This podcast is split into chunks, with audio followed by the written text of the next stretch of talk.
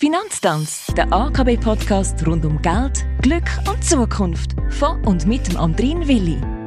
Im heutigen Finanztanz steht die nachhaltige Anlagestrategie Best in Class im Zentrum. Die Anlagespezialistin Regula Simsa ist auch heute zu Gast bei mir im Newsroom von der AKB in Aarau. Herzlich willkommen und danke, dass wir Ihnen wieder in den Ohren liegen dürfen. Ich bin zwar nur selten der Klassenbeste gewesen, aber sicher bin ich, dass du mir den Begriff Best in Class verständlich näherbringen kannst. Regula, was heißt er genau? Best in Class bedeutet der oder die Beste innerhalb von einer Gruppe. Im Zusammenhang mit nachhaltigem Anlegen wird Nachhaltigkeitsleistung von Unternehmen oder Emittenten innerhalb von einer Branche, einem Land oder einer Region beurteilt und dann mit den anderen in der Gruppe verglichen. Gerade der Vergleich innerhalb von einer Branche ist nämlich sehr sinnvoll, weil in verschiedenen Sektoren unterschiedliche Nachhaltigkeitsthemen zentral sind. Zum Beispiel ist der Umgang mit Abfall für Dienstleistungsunternehmen wie eine Bank nicht sehr bedeutend. Für Chemieunternehmen ist er jedoch ein entscheidender Faktor für die Beurteilung vom Nachhaltigkeitsmanagement. Eine Best-in-Class-Strategie kann zum Beispiel auf das abzielen, nur in die besten 20 Prozent von einer Branche zu investieren oder nur in solche Unternehmen, die über dem Branchendurchschnitt liegen. Ja gut, aber äh, wie kann das gemessen werden? Da kommen jetzt Nachhaltigkeitsratings ins Spiel. Ähnlich wie bei der Kreditqualität von Obligationen gibt es inzwischen ebenfalls eine Reihe von Institutionen, die die Nachhaltigkeitsleistung von Unternehmen und Emittenten bewerten. Einige bewerten Unternehmen auf absoluter Basis, aber die meisten machen das im Branchenvergleich.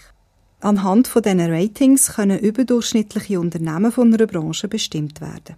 Die grössten Anbieter von so Nachhaltigkeitsratings sind Sustainalytics, ISS Ökom und MSCI ESG. Grosse Vermögensverwalter oder auch kleinere, vor allem solche, die auf nachhaltiges Anlegen spezialisiert sind, verwenden auch eigene Bewertungssysteme. Nachhaltigkeitsratings werden übrigens ebenfalls für Länder erstellt, wobei der Vergleich dann häufig über Zugehörigkeit zu einem Entwicklungsniveau gemacht wird. Das heißt, Entwicklungsländer werden mit Entwicklungsländern verglichen, Industrieländer mit Industrieländern. Wenn wir die Vogelperspektive jetzt verlöhnt und ein bisschen genauer anschauen, wie funktioniert so ein Rating denn genau? Alle Anbieter verwenden leicht unterschiedliche Methoden.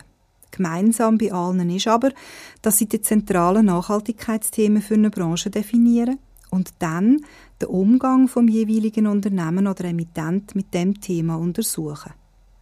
Das tönt jetzt alles sehr abstrakt. Wegen dem ein konkretes Beispiel. Für einen Nahrungsmittelproduzent wie Nestle oder Lind und Sprüngli ist es wichtig, Zugang zu qualitativ guten Rohstoffen zu haben. Eine nachhaltige Beschaffungspolitik ist wegen dem für den langfristigen Geschäftserfolg entscheidend. Je grösser der Anteil vom Einkauf an Rohstoff aus nachhaltigen Quellen, desto besser das Management von dem Nachhaltigkeitsthema. Wichtiges Kriterium ist da aber auch, wie streng zum Beispiel die Labels sind, die das Unternehmen braucht.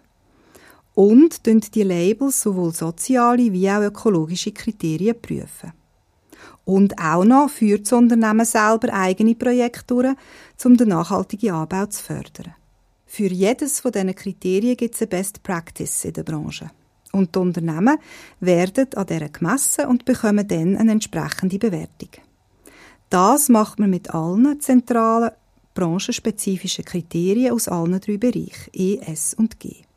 Und so entsteht eine Gesamtbewertung. Danke vielmals, Regula Simsa, für deine Präzisierungen zu einem sehr grossen und wichtigen Thema, wenn es um nachhaltige Anlagestrategien geht, zu den Ausschlusskriterien und wie man die genau messen und einordnen kann. Danke fürs Zuhören. akb.ch, auch dort gibt es mehr Informationen, aber selbstverständlich kann man sich mit spezifischen Fragen dazu auch immer direkt an Kundenberater, an Kundenberaterin wenden. Also, wir sagen Tschüss derweil und bis bald.